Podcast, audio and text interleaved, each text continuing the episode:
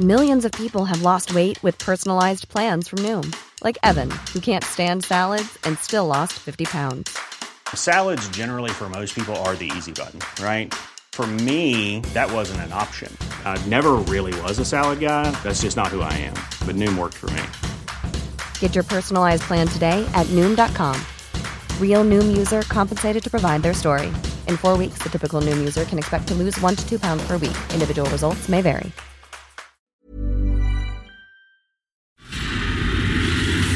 Dedo en la llaga.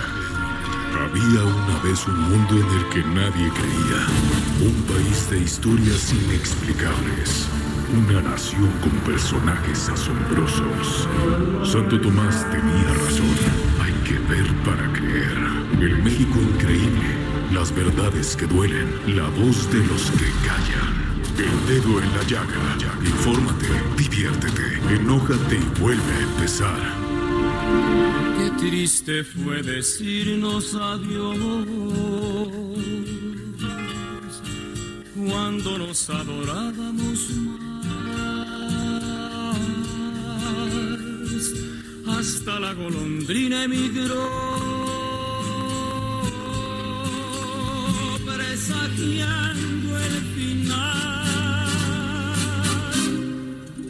Qué triste luce todo sin ti. Los mares de las playas se van, se tiñen los colores de gris. Hoy todo es soledad. No sé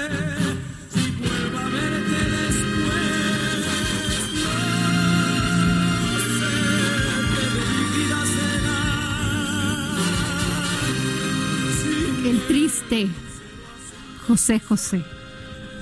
El día de hoy el príncipe de la canción estaría cumpliendo 72 años.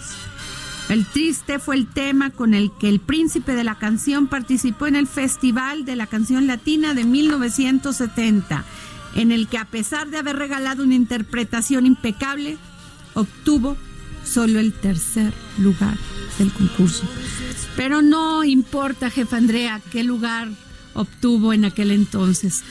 Obtuvo el corazón de todos los mexicanos hasta el día de su muerte. Así es, Adri. Saludos a todos. Buen lunes, buena semana para todos. Y eh, no solo eso en su momento que fue algo dramático el que no haya ganado, sino que el video del triste, este, este video específico donde sale este literal sorprendida Silvia Pinal y salen varios artistas viéndolo, es uno de los videos más reproducidos en, en internet. O sea, no se muere en ningún aspecto, específicamente además el video. Pero hoy, Adri, también es cumpleaños de Chabelo, que bueno. Ay, bueno. El rey de los memes, 85 años. Yo he de aceptar que, que yo creí que tenía más años, ¿sabes? Este, como ya se hizo del imaginario No, bueno, que es Chabelo que- nos va a enterrar a todos, O pues sea, cuando hablas de nuestra generación, decimos Chabelo, ¿no? Porque Ajá. todos ah, este, crecimos con la catapixia y Todo, todo. sí. Pero cuando hablas con otros que tienen 80, también te hablan de Chabelo. También te hablan de Chabelo y también los chavitos conocen a Chabelo vía memes, pero lo conocen.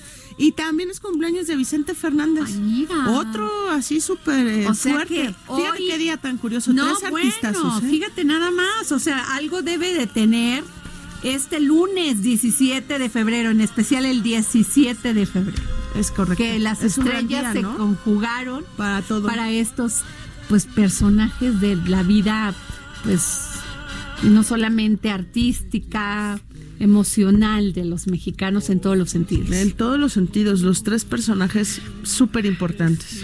Oye, jefa Andrea, pues te- mira, tenemos muy buenas noticias además, y mira, es, de- es 17 de febrero. A partir de hoy le damos la más cordial de las bienvenidas a las estaciones XHEOQ 91.7 FM en McAllen. ¿Qué tal? Y, la 93.5 FM HD4 en Browsley, Texas. Qué padre. ¿Qué tal, eh? Pues la verdad es que ha sido un crecimiento impresionante, Adri, de, Ay, Heraldo Radio. de Gracias veras. a todos ustedes que... No, jefa que Andrea, hacen a de- y es porque, déjame decirte, porque a ti no te gusta que nunca te diga nada, y menos en micrófonos, pero personas como tú, profesionales, que todos los días le ponen esa pasión y emoción al periodismo, que no son de, de faramaya, que no nomás les gusta estar en los reflectores, sino personas como tú que van sobre la información, que además son responsables en el manejo de la información y que, pues, ¿qué te puedo decir? Gracias, Adri. Gran profesionalismo, jefa Andrea, Pero, muchas pero en general también, Adri, este, y no, no crean que esto es un reparto de guayabazos, pero este, pues también radio tiene muy poquito, Adri. Tú fuiste una de las que levantó la pues. mano y sé que cruzas la ciudad, porque además, si alguien es jefa, y quiero que lo sepan todos, es Adriana. Ay, no. Es que me cotorrea todo el tiempo porque nos queremos mucho, pero ha sido un esfuerzo de todos los que integran el Heraldo Radio que ha- han hecho que su crecimiento sea exponencial y que ahora ya estamos en más de 30 ciudades ¿Qué tal, en México eh? y Estados Unidos y llegar a tanta gente y a las casas, a los autos, a los celulares de tanta gente es mágico. Adri. Y te voy a decir una cosa, Andrea. Mientras eh, parecía, parecía que los medios de comunicación iban en bajada, este, pues hubo estos hombres y Cristina también, Franco, Ángel y Alejandro, pues creando oportunidades. Yo siempre lo digo porque pues ellos son muy sencillos y no les gusta a veces que se los diga, pero cuando alguien te da trabajo te da una bendición. Sí, eso es real. Y han, bueno, todo el Heraldo, este, lo platicábamos ahora que fueron las, las mil ediciones, de cómo arrancamos en el periódico hace mil doce días a hoy que estamos en tele, que estamos en radio, y, y no solo ha sido la buena fortuna, ha sido mucho trabajo, ha sido mucho compromiso, pero ha sido toda la voluntad de, de los dueños de todo el grupo de decir órale para adelante y ahora somos una familiota. Qué bueno, a- a- Andrea, porque además tú eres una mujer agradecida y yo creo que todos los días hay que agradecer Sí. que tenemos trabajo, Sí. que podemos darle de comer a nuestras familias Sí. y los trabajos se tienen que cuidar y tratar de ser excelentes todos los días. Cuando sienta que ya no puede, que se le viene la rutina, como dice Jorge Sandoval, hazte un respiro y sigue, levántate, porque pues finalmente tenemos también la bendición de la vida, Así es. ¿no? Y Sí, pues a echarle ganas, jefa Andrea. Pues bienvenido McAllen y Brownsville porque pues ahora ya vamos a estar este con temas de migrantes, con temas de latinos. Ellos están súper informados del tema México y en, en general de y nos Latinoamérica. leen mucho y nos No- escuchan, ¿eh? Nos buscan mucho.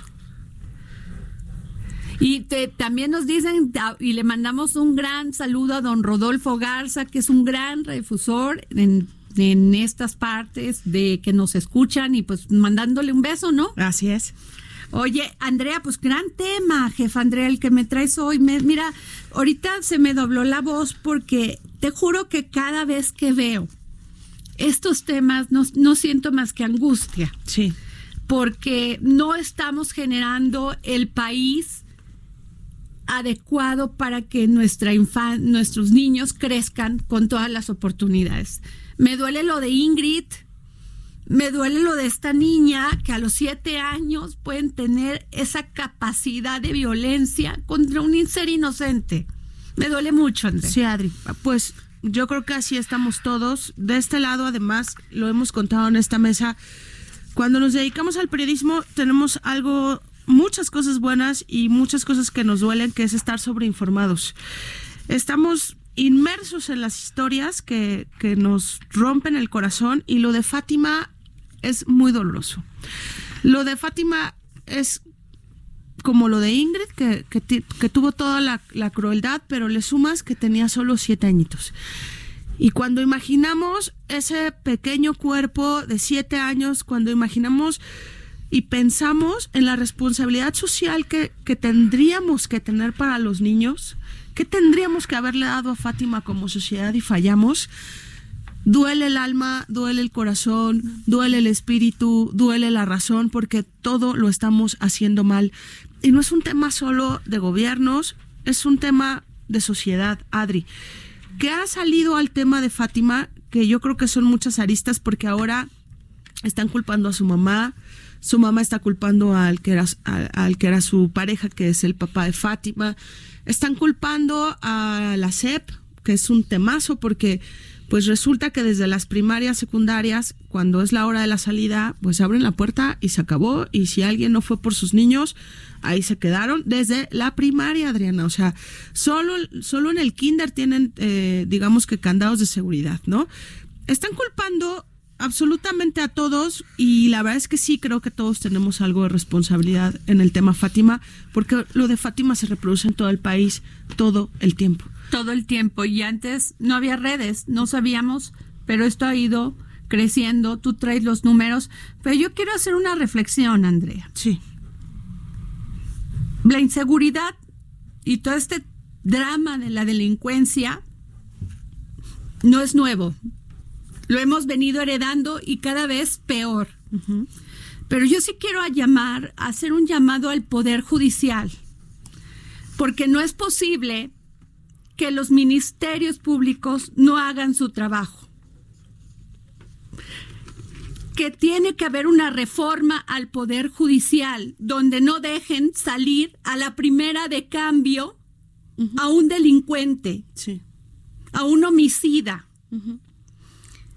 Y entiendo la responsabilidad de quien hace la estrategia de seguridad, pero también hay una responsabilidad que no se ve, que es toda esta corrupción que nos lastima y nos lacera. No es posible que en el tema de los feminicidios muchos ministerios públicos no cumplan con su papel porque no quieren mandar a investigar. Sí. Porque no les importa porque se dan carpetazo, porque tienen otros casos más importantes o más de relumbrón y porque no quieren las cifras. Pero el Poder Judicial también es responsable de esto. Sí lo es.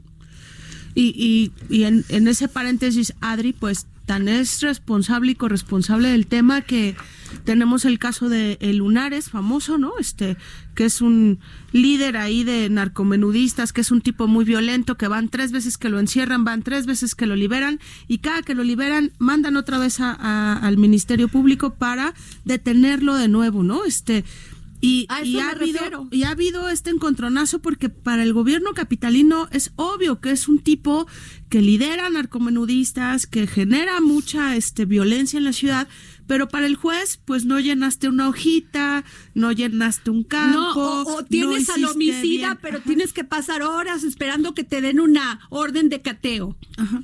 Y no te la pueden dar por diferentes lugares. Y porque si no, pues, o sea, si no lo encontraste ahí y lo encontraste al lado en otra casa, se te fue. Y sabes qué es lo que falla, y te entiendo bien en el tema, porque yo creo que todos vamos a coincidir con esto. Lo que falla es la famosa justicia cotidiana que es la justicia cotidiana es lo que a nosotros, a mí Andrea, a usted que nos escucha en su auto, en su casa, le falla. Es quién te asalta y nunca lo agarran. ¿Quién, ¿Quién deja salir a tu hijo y no tiene responsabilidades? ¿Quién se roba el dinero público de un programa social y no llega a la cárcel? ¿Qué policía deja pasar a uno y a otro no? Todo eso que nos pasa diario. ¿Cuántas denuncias se levantaron por feminicidio, por mujeres violentadas? Y dime si hicieron la investigación, no, no estuviéramos lamentando tantas muertes, Andrea. Adri, es yo la verdad es que veo que estamos en un círculo vicioso y en un tema sin salida. Yo lo veo con tristeza, lo veo, creo que sin exagerar, con dramatismo, Adri, porque en este momento, hoy lunes, no sé cómo vamos a reparar el sistema cuando tenemos un presidente de la República que su única opinión es que no que las mujeres no pintemos las puertas y que él recuerda que, que las marchas y todas las manifestaciones deben darse sin violencia. Cuando tenemos una jefa de gobierno que hoy sí actuó perfecto porque ah, este, canceló toda su agenda para estar eh, con las víctimas y cuando digo actuó perfecto es que por lo menos fue sensible ante el tema. Pero tenemos una fiscalía que ahora, no sé si, si lo saben, pero ahora están filtrando que la mamá de Fátima tiene eh, problemas mentales. Y, ¿sabes? Es, toda la forma de estar como tratando de encontrarle un argumento al, al, a la crueldad, al asesinato, porque es eso, es un asesinato. Porque están tratando de darle la vuelta así, es que la pobreza. Hay fotos de que están preparando el velorio de Fátima, que va a ser hoy a las siete y media de la tarde, y viven en condiciones pobres. Y sin embargo, hay quien lo puede ver y decir, bueno, no son tan pobres, pues tienen una casa, tienen... No, es un sistema sucio, agresivo, violento para Fátima de 7 años y para Ingrid de 25 y para una madre también de 45 que vive callada por la violencia de la gente. ¿A quién recurres, Adri? Pues no, porque cuando vas y metes, pones una denuncia, por decirlo así, no hay investigación, se les da carpetazo porque es más fácil darle carpetazo que hacer tu chamba. Sí. Y porque es más fácil de meditar. Y el presidente eso lo dijo, ¿eh? Ayer les mandó un mensaje al Poder Judicial. Sí. Que entiendo que son poderes separados, pero por favor, señores jueces, de veras es un tema. Señores ministerios públicos. Es un tema.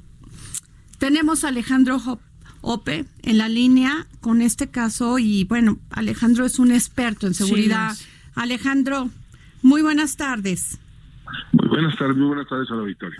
perdón Alejandro, lo que pasa es que no sabes, hoy sí nos pegó, nos pegó lo de Ingrid. Tú haces un, tú escribiste una columna muy importante donde señalas a Ingrid la mató una cultura violenta y machista. La mató nuestra indiferencia, que es lo que más duele, Alex. Nuestro fracaso para exigir al sistema político que las cosas cambien. Y ahora es Fátima, Alejandro. Así es, mira, es que mira, estos casos que estamos viendo, el de Fátima, el de Ingrid, el de otros feminicidios recientes, son apenas la punta del iceberg de un sistema de violencia de género mucho más extendido. Eh, digamos, para dar, déjame dar algunos datos. Más o menos se, eh, se tipifican como feminicidios mil casos al año hay más o menos 3.500 homicidios de mujeres. Solo la tercera parte de esos, eh, un poco menos de la tercera parte de esos se tipifican como feminicidios. Pero y por encima, debajo de eso, hay un universo gigantesco de incidentes de violencia de género.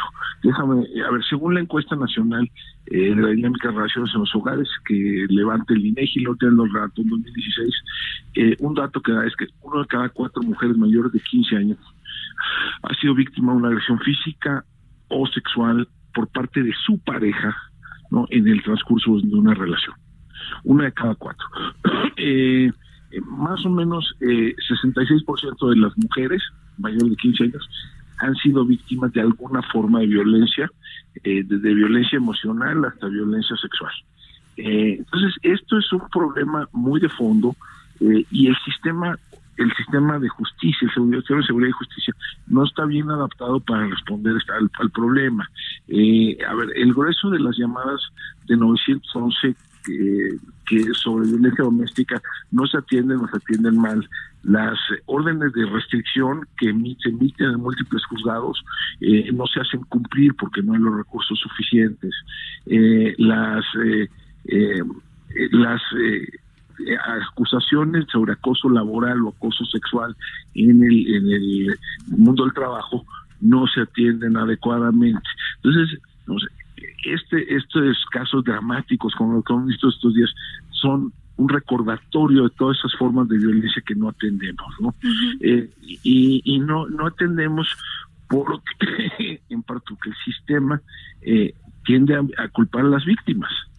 Claro, pues que es más fácil culpar a las víctimas que hacer una, que, que levantar una carpeta de investigación, pues con todos los elementos, Alex sin duda, y digo, y eso, digamos, esto es en los casos extremos, pero digamos, en casos simplemente en algunos en algunos pues podríamos ahorrar muchísima violencia si por ejemplo las órdenes de restricción que se emiten en múltiples juzgados de los familiares civiles etcétera o, o penales se hicieran cumplir pero no se hace en, en, un, en un número enorme de casos.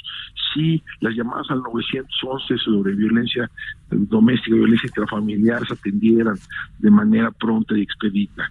Eh, esto, si pudiéramos eh, atender de manera temprana muchos de estos casos, a lo mejor nos estaríamos ahorrando casos gravísimos como lo que hemos visto estos, estos días. Pero Alex, yo creo que es más allá y más de fondo. Se necesita una reforma al Poder Judicial. Eh, no está funcionando como está, Alex. Sí, pero el problema de la puerta giratoria está mucho más en el Ministerio Público que en los juzgados. Eso sí hay que quedar claro. El grueso de los expedientes nunca se judicializa. Ok. O sea, el, donde se libera a muchos de los responsables es mucho antes de una de una audiencia de sujeción de, vinculación a proceso. Eh, o sea, sin, eh, minimizar la responsabilidad que puedan tener jueces y magistrados, eh, el problema es mucho más serio antes, en, fases previas del proceso, particularmente en particularmente en el Ministerio Público. Sí, bueno, ni siquiera tienen, ni, ni siquiera tienen, ni siquiera juzgan con, con, con este un esquema de género, Alex. Ni siquiera investigan con un esquema de género, que ese es el problema de los feminicidios. y las mujeres que sí denuncian, o sea, el grueso de, los, casos de, violencia, por ejemplo, el, el caso que te mencionaba, que una de cada cuatro mujeres han sido víctimas de violencia sexual o física por parte de sus parejas. En el 89% de los casos no hay denuncia. Eh, pero, eh, y las razones que dan las mujeres para no denunciar son, son muy reveladoras, ¿no? Una es porque temen que haya consecuencias. No, 20% dice es que temo que haya consecuencias. 25% si son varias razones vinculadas con la confianza al, con la confianza con el conocimiento de, las leyes eh, por ejemplo eh, eh, en esa categoría entran que mujeres que no saben dónde y cómo denunciar mujeres que no saben que existen leyes que las protegen de la violencia en el hogar mujeres que, que no confían en el sistema y que por lo tanto no hacen la denuncia. Y esa confianza de nuevo es, es bien ganada, ¿no? O sea, piensa que el, por ejemplo, el asesino de, el presunto asesino de, de, Ingrid, eh, fue denunciado en al menos dos ocasiones previas. Si no se hizo nada, no se investigó, no, se pasó nada, ¿no? Entonces, allí, eh, digamos, esa, esa desconfianza hacia el sistema está más que ganada, ¿no? Entonces, yo creo que aquí habría que empezar por, digamos, por lo cotidiano, por lo inmediato, por, por tener eh, otro tipo de protocolos en, los ministerios públicos, por tratar de utilizar, por ejemplo, los instrumentos que, brinda la justicia cívica para atender casos de violencia doméstica, eh, ajustar los, los procesos en, eh, los procesos de despacho y de atención de llamadas al 911. Allí yo creo que hay una enorme área de oportunidad para atender de manera temprana las formas más más eh, cotidianas y, masivas no de violencia de género. Eh, pero pues, o sea y por supuesto eh, atender de manera prioritaria estos casos no los casos de, de violencia letal no Alejandro y sin embargo tienes muchos años no solo eh, en el tema especializado de, los temas de seguridad, también ha sido muy activo cuando hay convocatorias de gobierno, de Estado, ¿no? Donde decimos, oigan, ¿qué hacemos con el narco hace muchos años? ¿Qué hacemos con los medios de comunicación que publicamos este, fotos escandalosos? Ha habido muchos avances en estos años, Alejandro, y sin embargo, yo creo que en el tema de mujeres específicamente, siento que vamos para atrás. ¿Cómo lo veo? no solo es lo que tú comentas que está mal en cuestión de, de, funcionamiento de estructuras, castigan los recursos para los centros de atención a mujeres eh, en violencia, castigan los recursos de las fiscalías especializadas, este, también están ahí como jaloneándose eh, los recursos para salud en, en el tema también de mujeres violentadas. Yo quisiera tu opinión sobre si ves ganas en este gobierno de avanzar en el tema. Mira, déjame poner dos. Eh, una prioridad que no tiene presupuesto no es prioridad, ¿no? Y si ves, por ejemplo, el presupuesto de egreso de la Federación y lo que ha venido pasando con las instituciones eh, orientadas a atender este problema es que o, se ha estancado o se ha, o se ha reducido, ¿no? Entonces, digamos, claro, no sé si, si en su foro interno quieran atender de manera prioritaria este este fenómeno, pero ciertamente no se manifiesta en el instrumento básico y fundamental de política pública que es el presupuesto. ¿no? O sea, las fiscalías, como tú bien mencionas, los presupuestos de las fiscalías especializadas se han venido, han venido disminuyendo de manera sistemática desde hace varios años y, y no se ha corregido ese, ese problema. ¿no? eh, y lo mismo para otras instituciones, los institutos de, mujeres, la CONAVIM, etcétera, no se ha, no, no, no hay, no hay un esfuerzo presupuestal a la medida del reto. ¿No? Y eso pues sí habla, habla al menos de indolencia, ¿no? Totalmente. Pues, Alejandro, este, Andrea, ¿quieres preguntarle Yo algo solo más, quisiera Alejandro? también, Alex, si, si, si tienes alguna referencia de, de algún país que haya tocado fondo como parece que lo estamos tocando nosotros, porque un poco cuando empezamos a entrevistarte, a platicar contigo, yo decía que personalmente en este momento siento que no tenemos una salida real, viable para corregir el tema. ¿Hay algún ejemplo a nivel internacional? Bueno, caso colombiano, ¿no? Que llegaron a tener tasas de 60 por 100 mil habitantes y ahora están en el 24. Lo han reducido a la mitad en una generación. No, sí hay, sí hay. De hecho, hay, hay muchos casos de, de ciertas políticas de, exitosas, ¿no? Eh, donde se, donde se va resolviendo gradualmente, gradualmente los diversos problemas de seguridad. Eh, incluso en México hay casos exitosos. Eh, yo apuntaría, por ejemplo, eh, el caso de la Laguna, ¿no? Donde han mejorado mucho las condiciones de seguridad en los últimos 108 años. Eh, yo apuntaría a casos exitosos de políticas de policía, de, de, de, modelos de policía comunitaria en lugares como, o de policía de proximidad en lugares como General Escobedo, Nuevo León, como Morelia en el trienio anterior, como Ciudad Neza, etcétera, donde han venido, ha habido, ha habido avances importantes en términos de construcción institucional pero son relativamente escasos y tienen un problema de sustentabilidad en el tiempo, ¿no?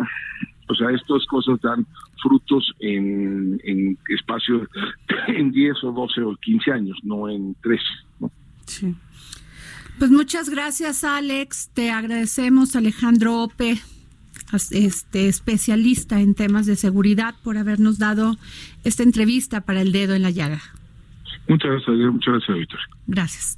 Nos vamos a un corte. Yo soy Adriana Delgado Ruiz y está usted aquí en el Heraldo Radio, ¿sí? En el dedo en la llaga.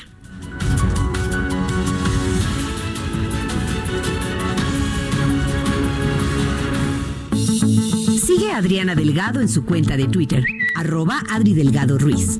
Además, te invitamos a enviar tus opiniones y comentarios en texto o por mensaje de audio a través del WhatsApp al 55 25 44 33 34. Y si quieres escuchar El Dedo en la Llaga del Heraldo Radio en cualquier momento y donde quiera que te encuentres, descarga el podcast disponible en Spotify y iTunes.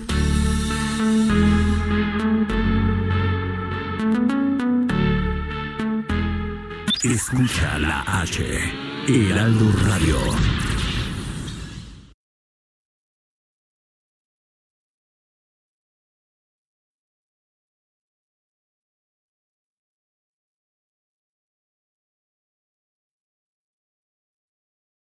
Heraldo Radio, la H que sí suena y ahora también se escucha. Sigue a Adriana Delgado en su cuenta de Twitter, arroba Adri Delgado Ruiz. Además, te invitamos a enviar tus opiniones y comentarios en texto o por mensaje de audio a través del WhatsApp al 55 25 44 33 34. Y si quieres escuchar El Dedo en la Llaga del Heraldo Radio en cualquier momento y donde quiera que te encuentres, descarga el podcast disponible en Spotify y iTunes.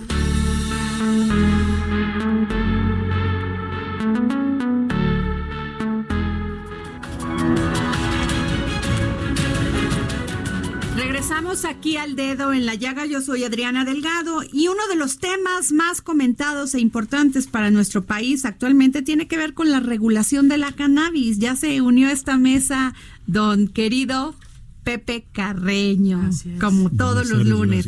Y es que desde 2017 el uso medicinal de la marihuana en México está permitido, pero no regulado. Ya que en agosto de 2019 la Suprema Corte de Justicia de la Nación ordenó al Senado mexicano que emitiera la reglamentación a la reforma a la Ley de Salud del 2017 que regula el uso de la cannabis y sus derivados. Sin embargo, al no, al no haber resolución en octubre de ese año, la Corte dio una prórroga hasta, de hasta el 30 de abril de este 2020 para emitir la normatividad. Fecha que ya está cerca. Es así que en este mes de febrero el Senado de la República dio a conocer la iniciativa de la Ley General para la Regulación y Control de la Cannabis.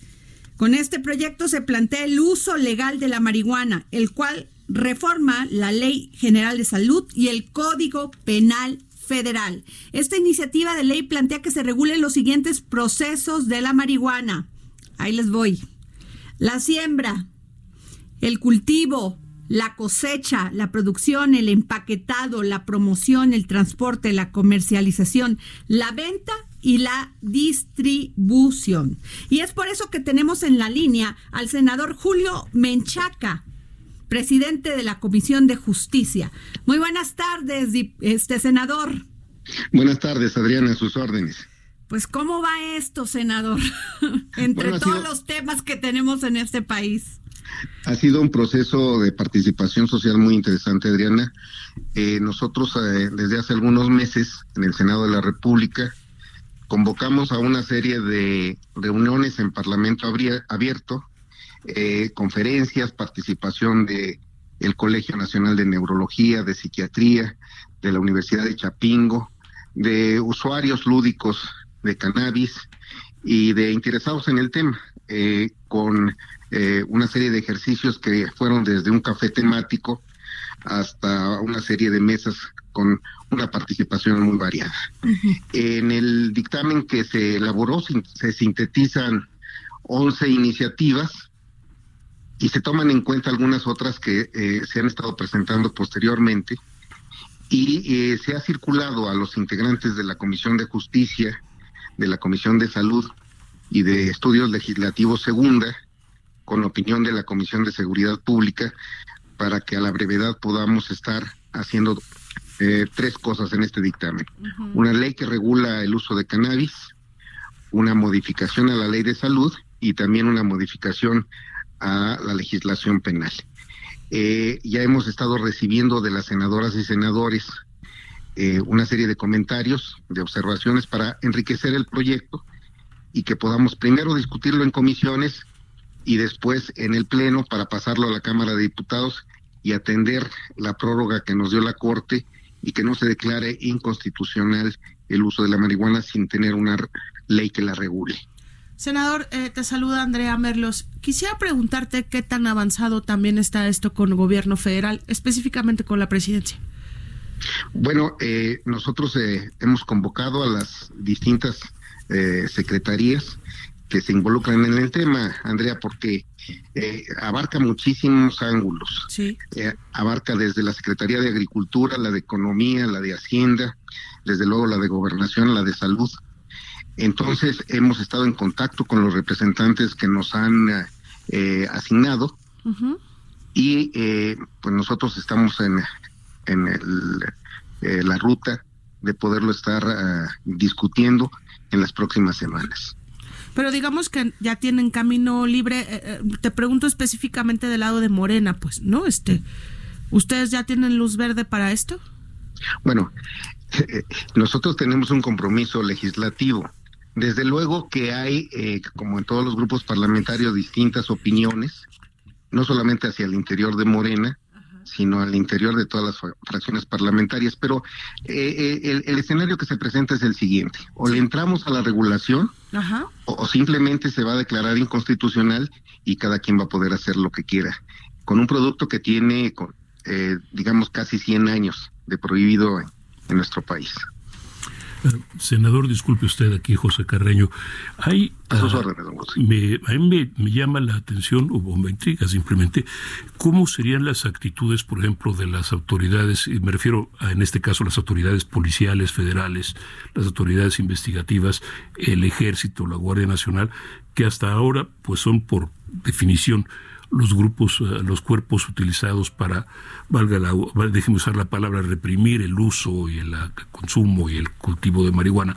Y ahora, ¿cuál va a ser, ¿cuáles van a ser los criterios que deben gobernarlos? ¿Cuál es su participación en este debate? Bueno, el asunto es que un, psicoactivo, eh, igual que el alcohol y el tabaco, cuando se prohíbe, ha generado más violencia y más muertes el combate al consumo que el consumo en sí. La Corte declaró, eh, estableció que las personas eh, tenemos derecho al libre desarrollo de la personalidad y eso hace que en nuestra legislación se elimine la prohibición. Pero aquí además se mencionan, eh, aquí podemos aprovechar dos aspectos que no solamente es el consumo lúdico, don José, sino un potencial industrial y agrícola muy grande con el cáñamo y una posibilidad de investigación a través de su utilización médica. Entonces, eh, no es un tema fácil, pero estamos tratando de abordar todos los ángulos de esta regulación. Claro, pero, pero, eh, pero permítame insistir. ¿Cuáles eh, se ha consultado a, las, en este caso a las fuerzas policiales, al ejército? porque pues evidentemente tienen que tener ellos, ellos tendrán que ser sujetos literalmente de un cambio radical en su forma de trabajo. Sí. En este sentido, ¿no? Sí, sí. A ver, eh, tanto las fuerzas de seguridad como las fuerzas armadas obedecen a disposiciones legales. Cuando entre en un marco regulatorio eh, y con las condiciones que establece la propia ley, eso debe delimitar eh, la actuación de ellas. Ojalá y me pueda yo explicar.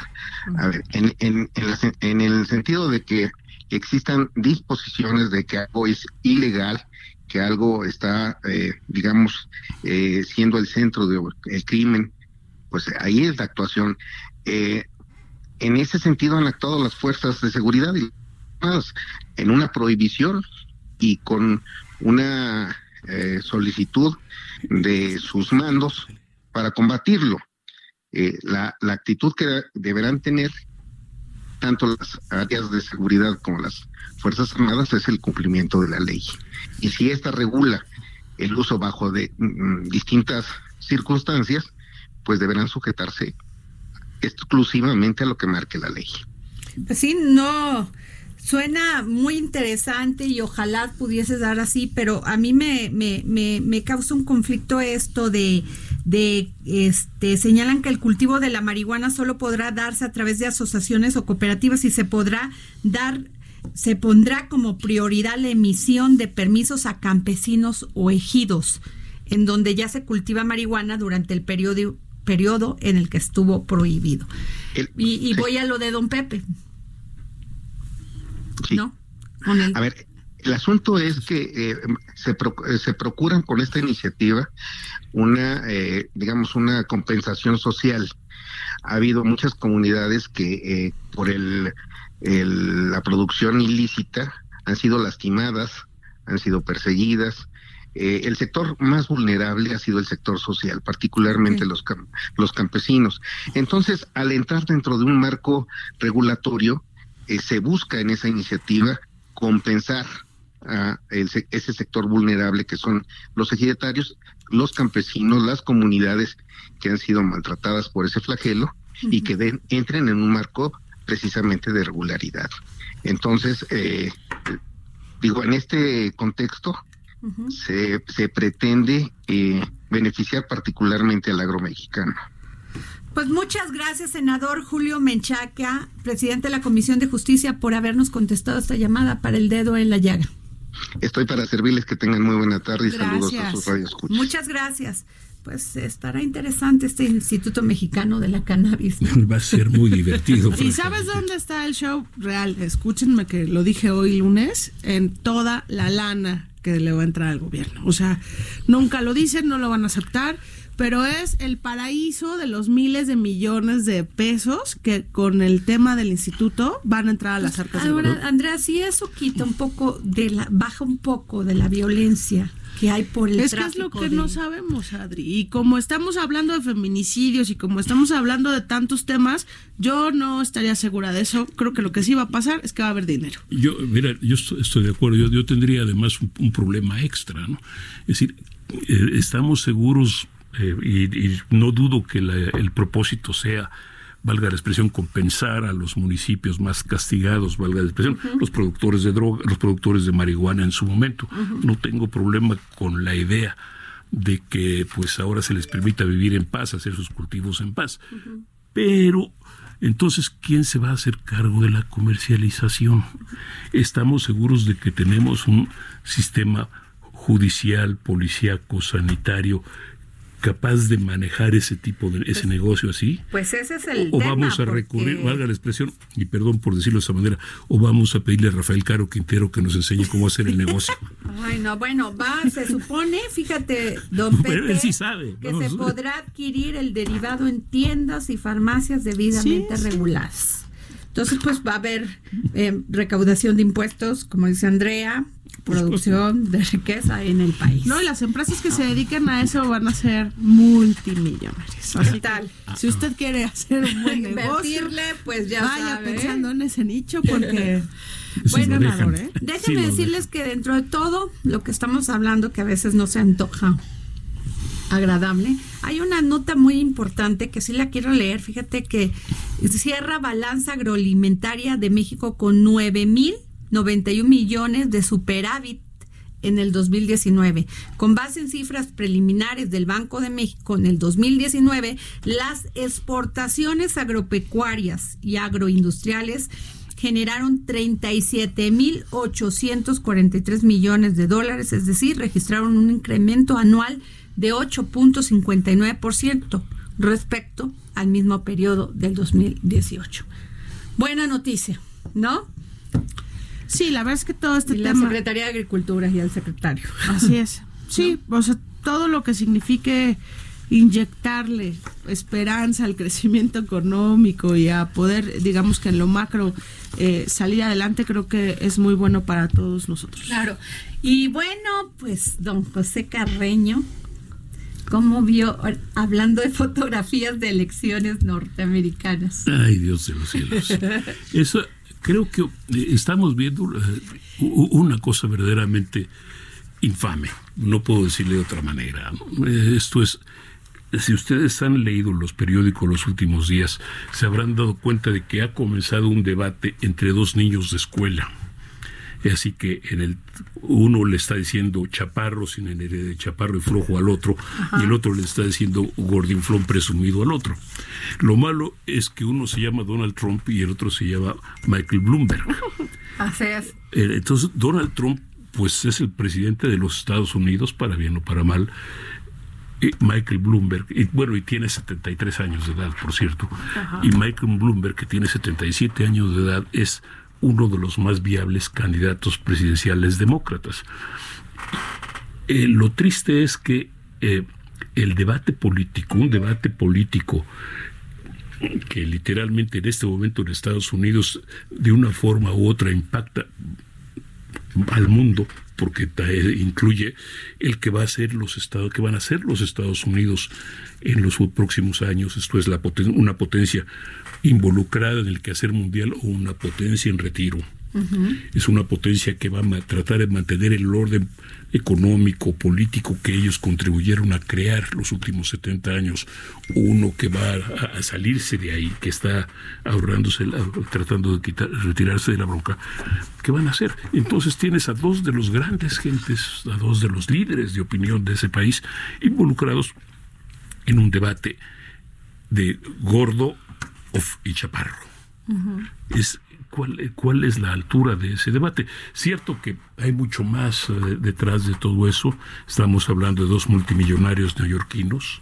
Estamos hablando de una forma de, de, de relación que es literalmente de una enemistad de muchos años, en términos reales, de una forma de hacer política que se reduce literalmente a Manhattan, donde el insulto es parte, es un arte. Pero de todas maneras, el espectáculo es verdaderamente triste, para no decirlo de otra forma, ¿no? al margen de eso, tenemos también la, la visión de una ah, competencia por la candidatura presidencial demócrata que es, eh, estamos ya mediados de febrero del, año electoral 2020 y no está decantándose hacia ningún lado. Es decir, el, hombre, el candidato a vencer actualmente se llama Bernie Sanders, que es un candidato que se presenta como socialista democrático, es un hombre de izquierda, pero en un país donde socialista democrático tiene implicaciones, es, comunista, este es malo, es comunista, donde hay una enorme desconfianza, tienes eh, otros cinco o seis aspirantes por la candidatura y ya hoy, ya en este momento se habla de que tal vez la convención demócrata de julio de, de, este año va a tener que hacer una en donde hay arreglos en los cuartos de atrás, como se decía antes, ¿no? Es decir, ahora sí que por debajo de la mesa o negociaciones que, lo, que permitan que las 20 tribus demócratas más o menos se pongan de acuerdo y, lleguen a alguna cosa. Pero esa, estamos viendo una campaña sui generis hace 50 años que no se daba algo por el estilo. Es decir, en, hace, eh, en tiempos de 1992 cuando Clinton, cuando hubo, en el momento dado lo que llamaron los siete enanos en la candidatura presidencial demócrata, para febrero o marzo ya estaba de, casi decantada la candidatura de Clinton. Ya estaba, se veía. Aquí no se ve nada todavía, ni se va a ver, porque además eh, la hay toda una serie de sospechas de, de, problemas en el proceso electoral demócrata, que ya, por ejemplo, alcanzó a Iowa, ya viene ahora en Nevada dentro de cinco días, de cuatro días ya, están también con un problema similar de desconfianza en el procedimiento electrónico. Entonces, estamos viendo realmente un... Eh, no es necesariamente un cochinero, pero sí una expresión de desconfianza en la en, el, en el aparato del sistema y eso es, eso es bien complicado y sería complicado en, un, cualquier país pero en un país como Estados Unidos es preocupante no, ya lo creo. Pepe, además porque eh, ahora que comentamos en las juntas editoriales esto que está pasando con Trump, es, es una campaña clasista, elitista, vacía, ¿no? Este, intelectualmente es una burla. O sea, él lo más que defiende es que es alto, que es poderoso, que tiene dinero, porque así funciona el sistema también estadounidense. Pero, pero, hace siete años estábamos todos en la locura de votar por un presidente guapo en México. ¿Te acuerdas? O sea, tú le preguntabas a la gente por, por Enrique Peña Nieto y la mayoría de gente te contestaba que estaba guapo. Y le preguntabas sobre Mancera en la Ciudad de México y también te decían que, era por guapo. Es que a veces caemos en la locura. no, no tengo de ninguna forma un problema con lo que dices, tienes toda la razón. Pero este, pero eh, México no presume de ser una democracia de 200 años. No. Es, es por un lado. Por otro lado, pues ah, la verdad es que es, cierto, pero también en esa campaña de Peña Nieto, habría, que decirlo, hubo también una cuestión clasista muy violenta, ¿no? Es decir, los intelectuales, la academia desdeñaba a Peña Nieto porque hacía eh, campaña en las revistas del corazón, como dice las revistas de espectáculos, la revista del corazón, olvidándose de bueno, esa campaña y siguió durante todo el sexenio. Sí, sí pero a lo, que me refiero es que se les olvidaba también, o se nos olvidó, que las amas de casa también votan y son ciudadanas.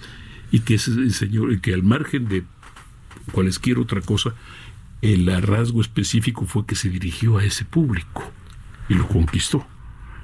Pero no sé si solo a ese público. Pero, pero eh, en este caso fue, específico. Porque yo lo que veo es que la descomposición viene de la de la simpleza con la que la gente se toma la política en su país, no solo los mexicanos, también los estadounidenses, ¿no? Este, es, es esa... Para mi sorpresa, después de lo de Trump, así es, ¿eh? Sí. Así es, totalmente.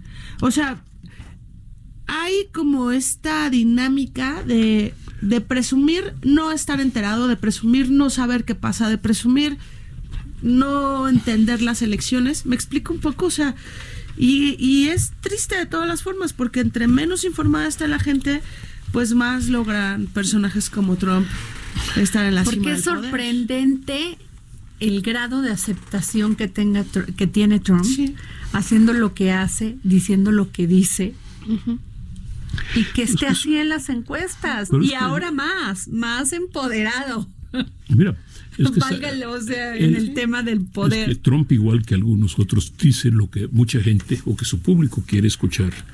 Dice lo que su público quiere decir de- o que cree que debe decir, porque es gente eh, que se siente olvidada o se siente marginada por el aparato político. En algunos casos con razón, en otros con menos razón, pero hay este, pero es lo que la gente quiere oír y lo que ciertos grupos desean escuchar y desean llevar adelante.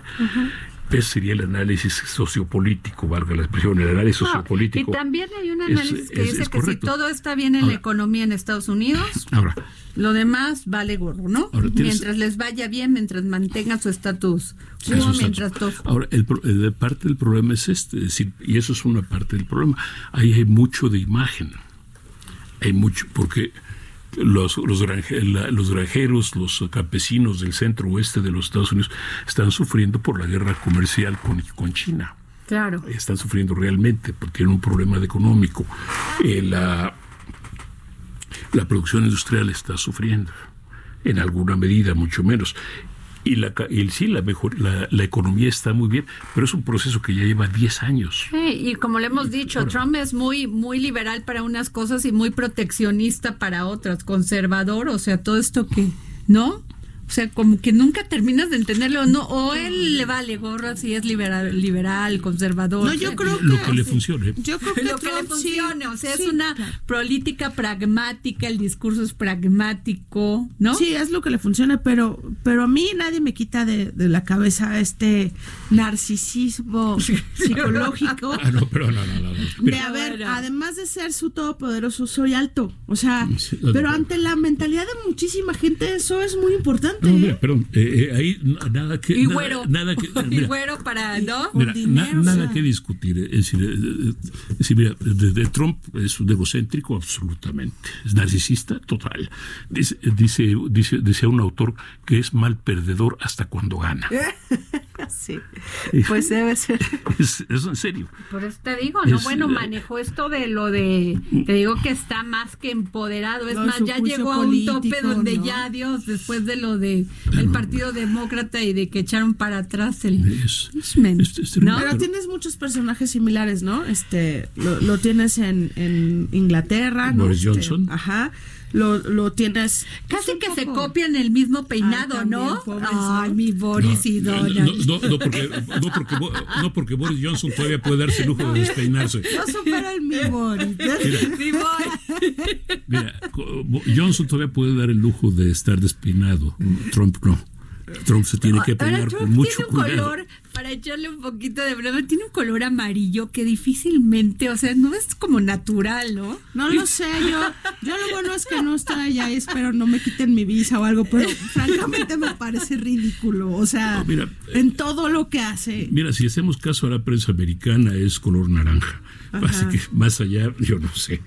Ay, no. Bueno, pues nos vamos. Terminó este dedo en la llaga, difícil, complejo, ¿no? Sí. Pero como siempre, con mucha emoción de decir y de darles a conocer lo mejor de la información en cada tema.